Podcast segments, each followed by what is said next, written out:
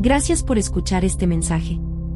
Esperemos que disfrutes de cada momento y palabra que se comparta aquí. Para mantenerte al tanto de todo en Iglesia Lugar de Sanidad, visite nuestra página web, esaiglesia.com.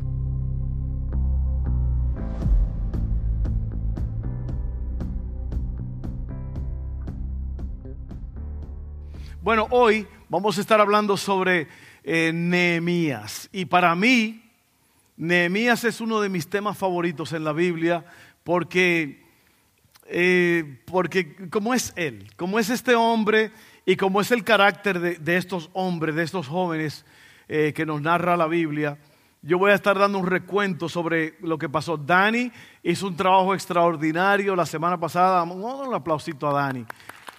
Amén. Al Señor en la vida de Dani. Buen trabajo. Wow, tremendo cómo explicó todo bárbaro, me encantó. Así que ya usted sabe más o menos, si usted estuvo aquí la semana pasada, usted puede ver que eh, un, este muchacho, Nehemías, es un copero que le sirve al rey Artajerjes. Artajerjes era el rey de Persia y esto ocurre en el reinado número 20, el, el año número 20 del reinado de este hombre. Esto es una línea de reyes que viene desde desde Nabucodonosor, todo eso. Después Nabucodonosor, usted sabe la historia de Daniel. Eh, voy a hablar un poco de eso porque es muy importante. Pero el tema de hoy en esta serie de una gran obra se llama, una gran obra. Hoy continuamos y este es el tema de hoy, pidiendo con atrevimiento. Pidiendo con atrevimiento. ¿Cuántos son atrevidos? ¿Sabe que para lograr cosas grandes en esta vida usted va a tener que ser atrevido? Atreverse quiere decir como hacerlo, aunque uno tenga miedo, aunque te digan que no, aunque haya mucha oposición, tú lo haces, te atreves a hacerlo. Amén. Y esas son la gente que llegan lejos, los que se atreven, pidiendo con atrevimiento. Lo que sucede en este pasaje que voy a leer de la Biblia, en Nehemías capítulo 2, 1 al 3, lo que sucede ahí es una respuesta a lo que Nehemías estaba pidiendo, porque viene un reporte. Lo que ha sucedido es, y Dani lo explicó bien, eh, se le dio permiso a los israelitas que habían sido desterrados volver a Jerusalén otra vez para renovarla, para renovar el templo, para renovar las murallas que estaban caídas y todo eso. Pero vienen unos muchachos de allá, de, Jerusalén, y le dan un reporte a Nehemías, que es el copero del rey. El copero del rey. Eso es una posición muy alta, muy alta. ¿Por qué? Porque al, rey siempre querían envenenarlo y el copero era el que probaba todo primero. ¿Amén? Probaba la comida, probaba todo. El vino del rey, todo eso había que, el copero era el que lo hacía primero. Y si el copero caía, pues ya se sabía que era veneno. Pero entonces Ananí viene y le da este reporte a Nehemías de que las cosas no están bien allá en Jerusalén. Las murallas están caídas, las puertas están quemadas, que eran puertas de madera. Son murallas altísimas, puertas enormes.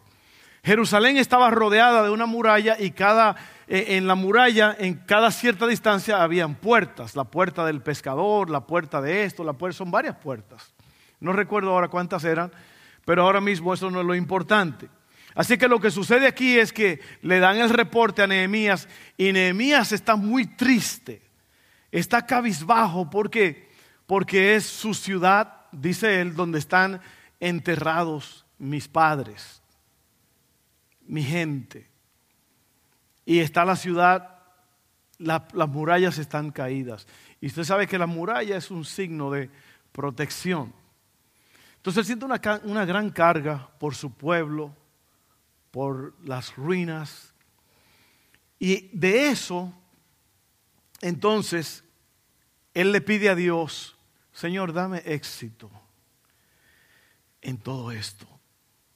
Y yo, yo quiero que tú sepas que, mira, el mundo a tu alrededor está lleno de necesidades. Mucha gente a tu alrededor, la mayoría de las personas a tu alrededor están vacías. Hay muchos problemas en este mundo, hay muchas cosas que están pasando. Y Dios te ha puesto a ti y a mí como una luz en este mundo. Y por eso Nehemías siente una carga y cuando él, cuando él siente la carga, porque primeramente hay una necesidad y luego de la necesidad viene la carga. Y luego de la carga viene la oración. Luego de la oración viene la respuesta. Y lo que vamos a leer es la respuesta de Nehemías, de parte de Dios, para Nehemías. ¿Listos? Are you ready? All right.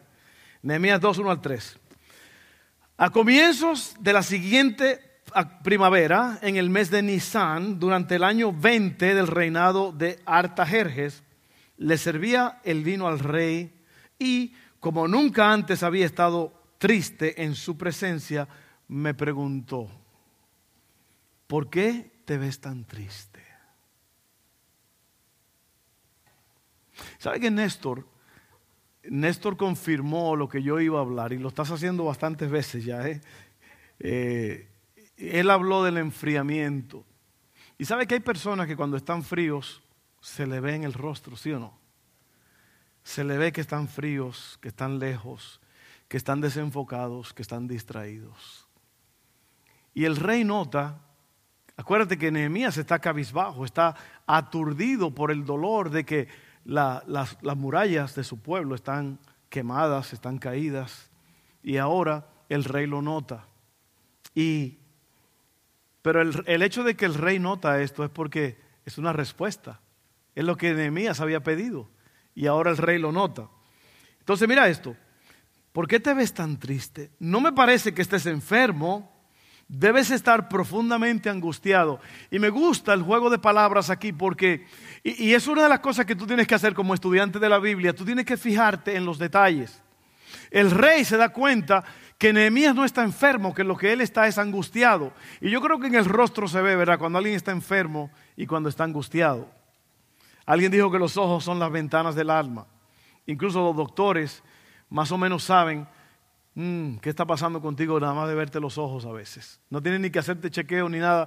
Ya por los ojos dicen, mm, este tiene algo así y asado. Entonces mira esto.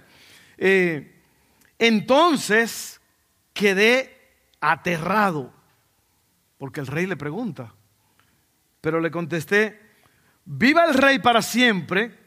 ¿Cómo no voy a estar triste cuando la ciudad donde están enterrados mis antepasados está en ruinas y sus puertas han sido consumidas por el fuego? Entonces yo te voy a hablar de tres cosas aquí pidiendo con atrevimiento. Eh, primeramente te voy a hablar sobre el permiso, el permiso que se le da a Nehemías luego la provisión que se le da a Nehemías y luego te voy a hablar sobre la protección. Tres puntitos y vamos a, hablar de esto. Mira, eh, punto número uno, permiso. Hay un cierto atrevimiento cuando hay puertas abiertas. Y eso es lo que sucede aquí. Nehemías ora, el rey pregunta, Nehemías contesta, y ahora viene lo que, lo que sigue en Nehemías 2, 4 al 6. Nehemías 2, 4 al 6. El rey preguntó, bueno, ¿cómo te puedo ayudar? Ahí se abrió la puerta. Después de orar al Dios del cielo, contesté. Otro detalle que yo me fijo aquí, entre la pregunta del rey, ¿cómo te puedo ayudar. Parece que hay un lapso de tiempo que Nehemías puede orar por esto. Porque el rey le dice, ¿cómo te puedo ayudar? Y es como que Nehemías dice, déjame orar, déjame preguntarle a Dios entonces. Muy importante, muy importante. Contesté, si al rey le agrada y si está contento conmigo, su servidor, envíeme a Judá para reconstruir la ciudad donde están enterrados mis antepasados. El rey, con la reina sentada a su lado, otro detalle, preguntó, ¿cuánto tiempo estarás fuera? ¿Y cuándo piensas regresar? Después de decirle cuánto tiempo estaría ausente, el rey accedió a mi petición. Y eso es el permiso, el permiso que se le otorga a Nehemías y el atrevimiento de Nehemías cuando se abren las puertas. Mira, en esta vida yo te pregunto, ¿para qué tú crees que tú estás aquí en la tierra? ¿Para qué tú crees que tú estás aquí? Porque mire, si tú no sabes cuál es tu propósito en la tierra, tú vas a andar buscando de aquí para allá, vas a estar eh, indagando, vas a estar vagando, vas a estar buscando sin encontrar. Si tú no conoces tu propósito en la tierra, ¿para qué tú fuiste creado? Y, y mira, esto, te voy a hablar un poco sobre estos hombres, estos jóvenes. Todo esto, Artajerjes viene de una línea de reyes que se remonta todo hasta Nabucodonosor. O sea, no, no Nabucodonosor era, era en Babilonia, pero después vinieron los reyes persas que invadieron a Babilonia. Pero hay un detalle muy grande aquí y es un hombre, un joven llamado Daniel y tres jóvenes llamados eh, Sadrach, Mesach y Abednego. Usted conoce la historia de ellos. Usted conoce que a estos jóvenes los, traer, los trajeron a Babilonia esclavos. Y eran jóvenes que el rey había dicho, yo quiero que pongan aparte estos jóvenes que son de sangre real, que, que tienen conocimiento, para entonces vamos a enseñarle la lengua, el, el idioma babilónico, y lo vamos a hacer grandes a estos jóvenes. Pero con las cosas de ellos, con las tradiciones paganas, con los cultos a dioses paganos. Y Daniel desde el principio se dio cuenta. Y por eso Daniel dijo, le dijo al jefe de la guardia, eh, Arioc, se llamaba Arioc. Dice la Biblia, Daniel propuso en su corazón no contaminarse con la comida del rey. Porque yo te estoy hablando de Daniel? Porque Nehemías, ya generaciones después, Nehemías es un participante de los beneficios de la obediencia de Daniel. Daniel impactó, creo que tres reyes, Nabucodonosor, Belsasar, Ciro. Estos son los reyes que más adelante, por el ejemplo de Daniel, Dios cautivó el corazón de Daniel y Daniel cautivó el corazón de estos reyes. Y estos reyes ahora, en vez de adorar dioses paganos, adoraban al Dios vivo, al Dios verdadero. Por causa de un joven que decidió no contaminarse con las cosas de este mundo.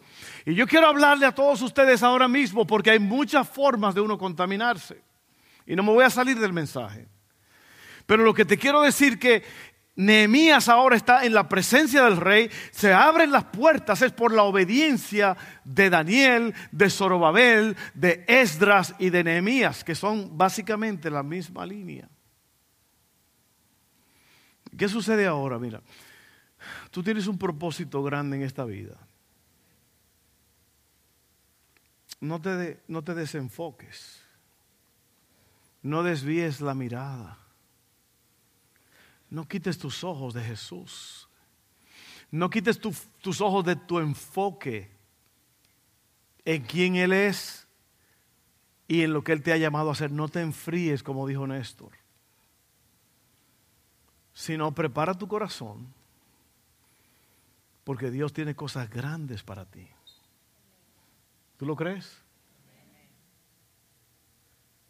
Aquí no vino, aquí no hay nadie que no tenga un propósito en la vida. Si tú pierdes tu propósito, te desenfocas, es culpa tuya, no es culpa de Dios, porque Dios te ha dado los recursos para que, que tú seas una, un impacto en este mundo.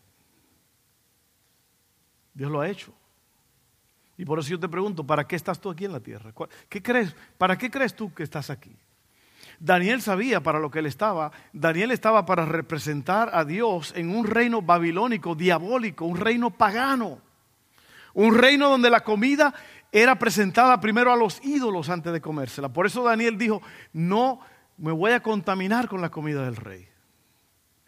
Y yo te digo en esta tarde, no te contamines con lo que viene a través de las páginas de Facebook, de, de todas las redes sociales, de la televisión, de los amigos, de las influencias. No te dejes contaminar. Tú no estás aquí para ser contaminado, tú estás aquí para influenciar a otros, para que otros conozcan al Rey del universo. ¿Te estás dando cuenta? Entonces, aquí viene la segunda cosa. Primero fue el permiso. El rey abrió las puertas.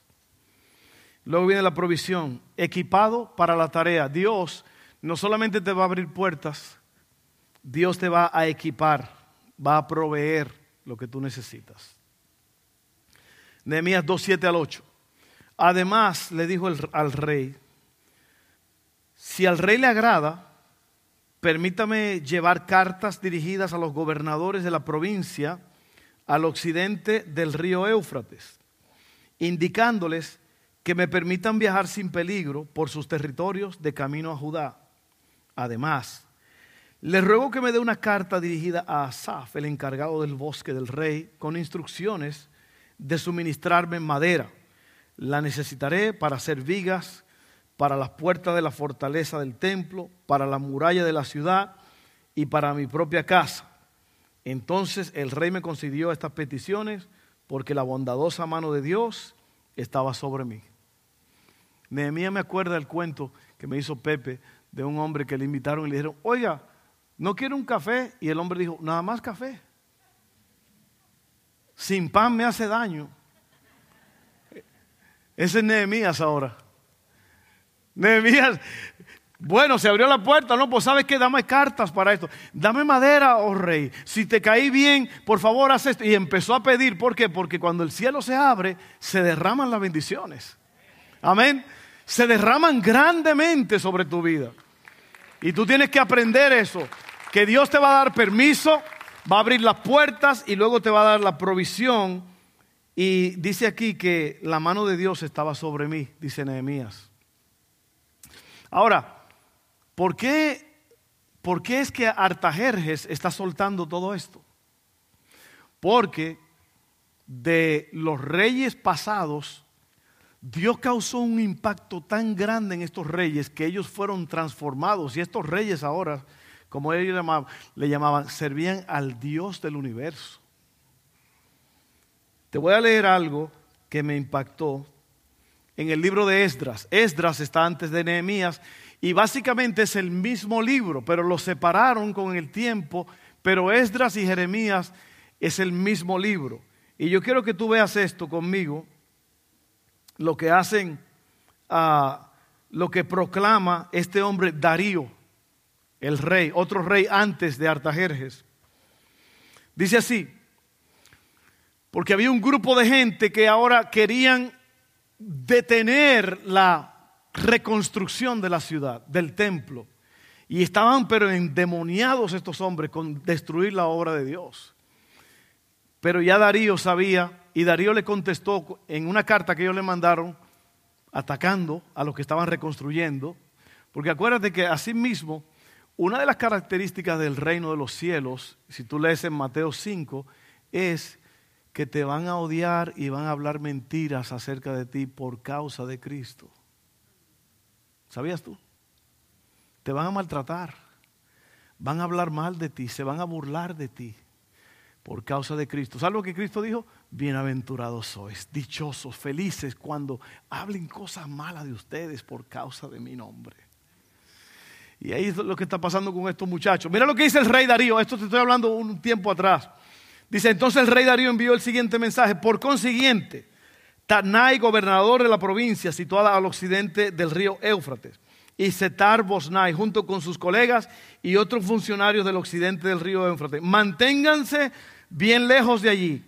No estorben la construcción del templo de Dios. Dejen que se construya en su sitio original y no le pongan trabas al trabajo del gobernador de Judá ni a los ancianos ni al de los ancianos de los judíos. Además, por la presente, decreto. Cuando un rey daba un decreto es que eso es lo que tenía que hacerse. El que se iba en contra del decreto pagaba un precio. Decreto que ustedes tendrán que ayudar a esos ancianos de los judíos mientras reconstruyen el templo de Dios. Ustedes tienen que pagar el costo total de la obra sin demora con los impuestos que se recaudan en la provincia situada al occidente del río Éufrates, a fin de que la construcción no se interrumpa. Denles a los sacerdotes de Jerusalén todo lo que necesitan, sean becerros, eh, carneros, corderos, para las ofrendas quemadas que presenten al Dios del cielo, y sin falta. Provéanles toda la sal y todo el trigo, el vino y el aceite de oliva que requieran para cada día. Entonces ellos podrán ofrecer sacrificios aceptables al Dios del cielo y orar por el bienestar del, rey y sus hijos. ¿Por qué te estoy leyendo yo esto? Porque a Dios le fascina su casa. Todo lo que está relacionado con su casa, con el templo, por el lugar, lo que representa la iglesia donde se adora a Dios si tú decides que tú vas a ser parte de eso, Dios te va a bendecir. Dios va a abrir la ventana de los cielos. Te das cuenta que todas estas cosas, que eh, el interés de estos hombres, de estos jóvenes, es restaurar el templo del Señor, restaurar la muralla de la ciudad de Dios. Todo lo que tiene que ver con el nombre de Dios, si a ti te interesa, si tú estás... Eh, eh, empeñado en que las cosas del reino sean primero, de que el rey sea conocido, Dios va a abrir la ventana de los cielos.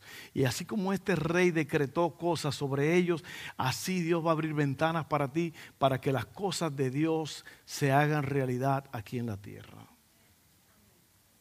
Y espero que me esté entendiendo. También declaro que a los que violen de cualquier manera este decreto se le arrancará una viga de su casa, luego serán levantados y atravesados en ella. Oye bien,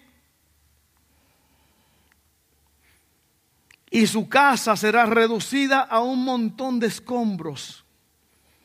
Que el Dios que eligió la ciudad de Jerusalén como el lugar donde se dé honra a su nombre, destruya a cualquier rey o nación que viole este mandato y destruye este templo.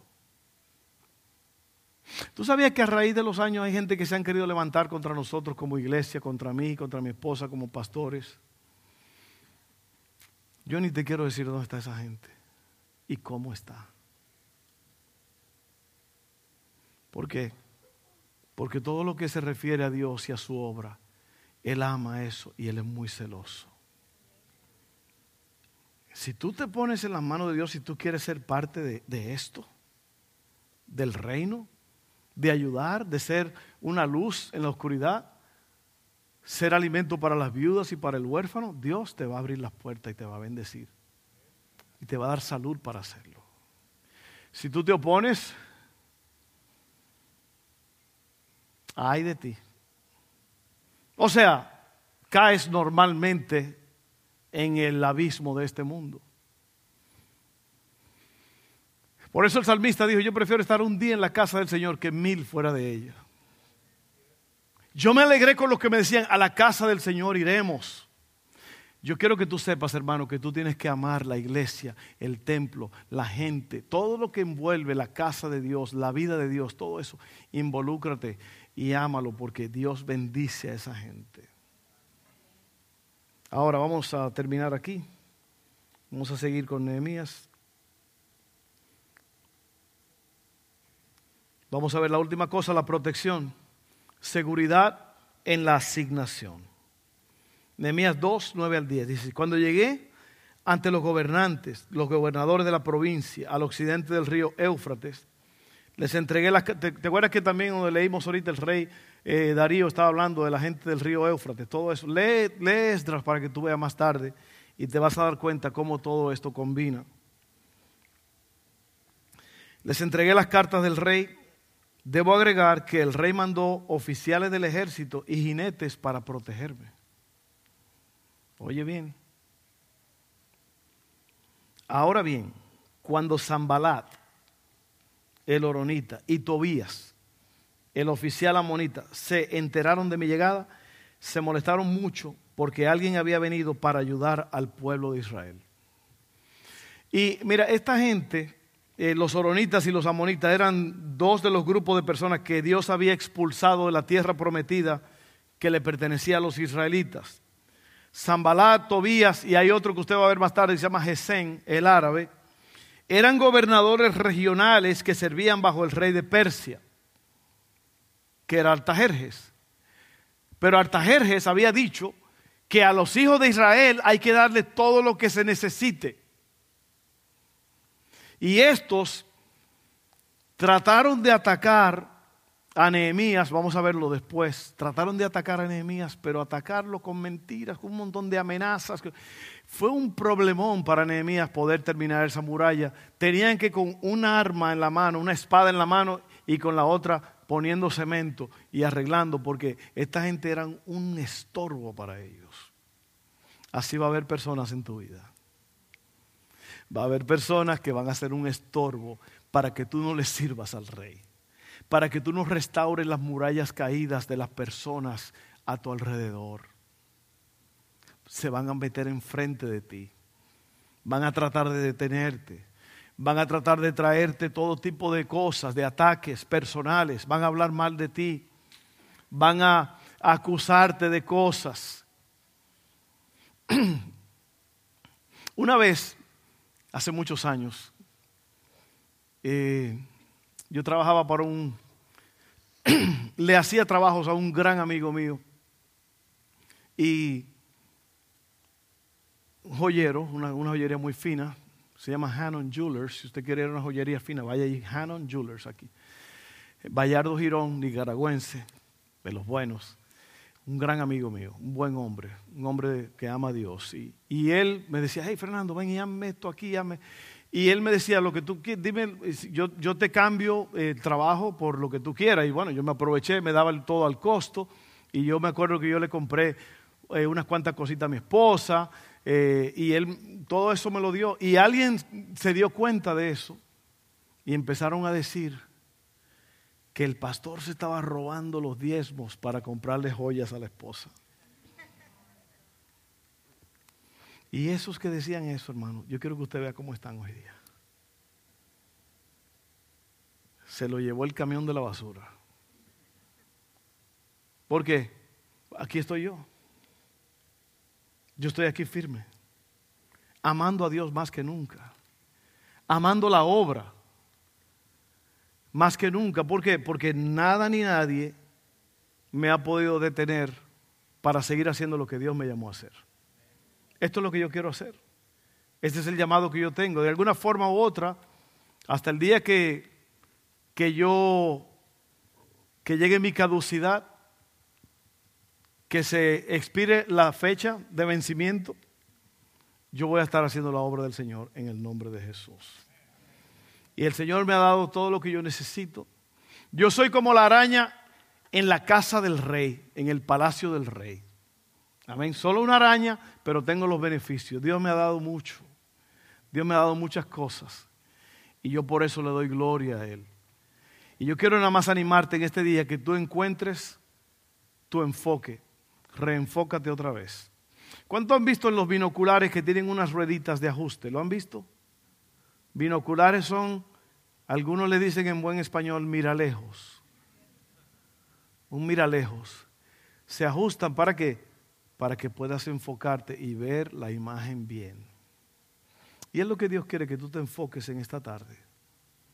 Enfócate en el llamado que tú tienes. Lee la palabra de Dios. Ven los martes. Estamos estudiando los martes. Bueno, este martes no hay servicio, pero el próximo. Estamos estudiando el Sermón del Monte, una cosa impresionante. Ese es, la, ese es el plan de Dios para, los discípulos.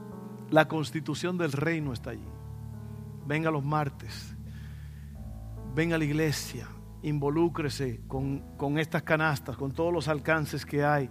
Esa es la obra de Dios, eso es restaurar las murallas, las puertas caídas. Dios va a hacer cosas grandes. Eh, vamos a orar.